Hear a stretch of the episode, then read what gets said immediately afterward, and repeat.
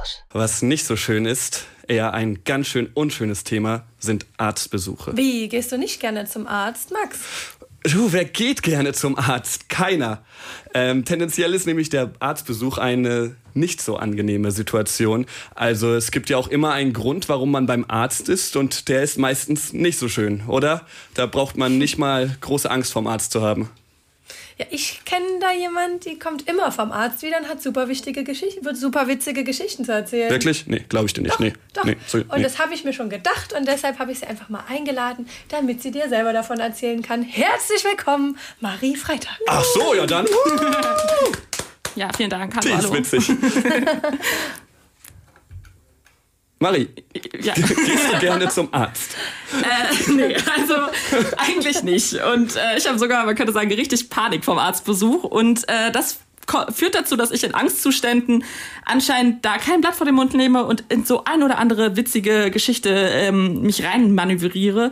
Und letzte Woche hatte ich zum Beispiel eine ganz spontane Wurzelbehandlung. Spontane Wurzelbehandlung, wie geht das denn? Ja, also normalerweise bereite ich mich gerne auf sowas vor, so ein, zwei, drei Jahre. Doch äh, ich bin in der Nacht äh, letzte Woche mit krassen Zahnschmerzen aufgewacht und dann direkt morgens zum Zahnarzt. Und ähm, ich bin ja immer bei einem Arzt, der mich behandeln sollte, aber dann hieß es, mich behandelt eine andere Ärztin und das hat mich dann in Panik versetzt. Und dann hat er mich gesehen und ist reingekommen und meinte so, ja, äh, ich mache das jetzt mal selbst hier und guck mir das an. Hä, warum hast du dann direkt so eine Sonderbehandlung bekommen?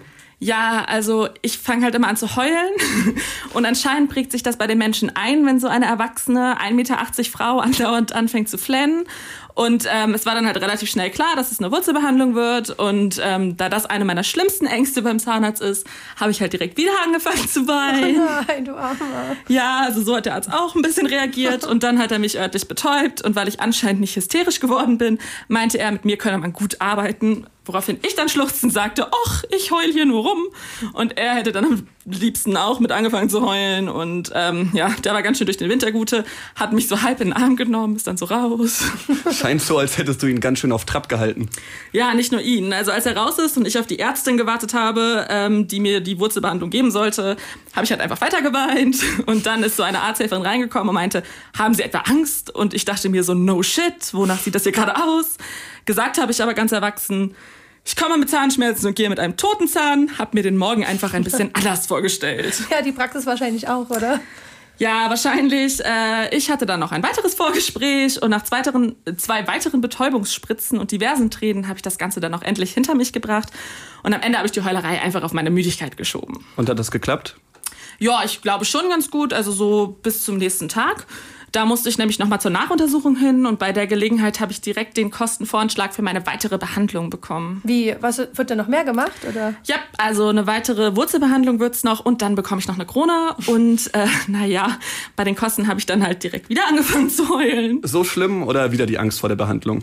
Ja, äh, nach der Angst vor der Behandlung hat mich die Ärztin dann auch gefragt, woraufhin ich dann meinte, es ist wohl eher die bei den Preisen die Existenzangst, die mich hier plagt. Also so schnell werden die dich nicht vergessen. Nee, also wir kennen uns jetzt seit vier Jahren und ja, seit äh, letzter Woche sind wir jetzt beim Du. Und woher kommt denn diese Angst vorm Arzt? Also ich gehe davon aus, dass es ganz klar von meinem Papa kommt. Der ist auch so ein kleiner Schisser. Äh, ich war zum Beispiel mal, als ich ein Kind war, mit ihm beim Augenarzt und er ist einfach in Ohnmacht gefallen, nachdem er Augentropfen bekommen hat. Und dann meinte der Augenarzt so zu mir, ja, er hätte jetzt auch schon ewig keine Erste Hilfe mehr leisten müssen. Und ihr habt das als Kinder dann immer alles mitbekommen, quasi. Ja, genau. Also zum Beispiel war mein kleiner Bruder mal, äh, der hatte so eine kleine Operation an der Hand und der war vier oder so und mein Vater ist dann halt mit ins Behandlungszimmer, ähm, um ihm Gesellschaft zu leisten, einen Beistand oder so. Und äh, dann hat der Arzt angefangen und mein Vater war nach fünf Sekunden wieder draußen und meinte, er müsste mal kurz Luft schnappen und hat dann meinen kleinen vierjährigen Bruder einfach dagelassen. Oh, äh, mit Familie Freitag haben die Ärzte immer was zu tun. Ja, das klingt so, aber danke Marie für diese ja, intimen Einblicke in deine Krankenakte. Und Max, glaubst du mir jetzt, dass man auch witzige Situationen beim Arzt erleben kann? Vor allem glaube ich, dass Marie hier ein echtes Problem hat. www.kölncampus.com www.kölncampus.com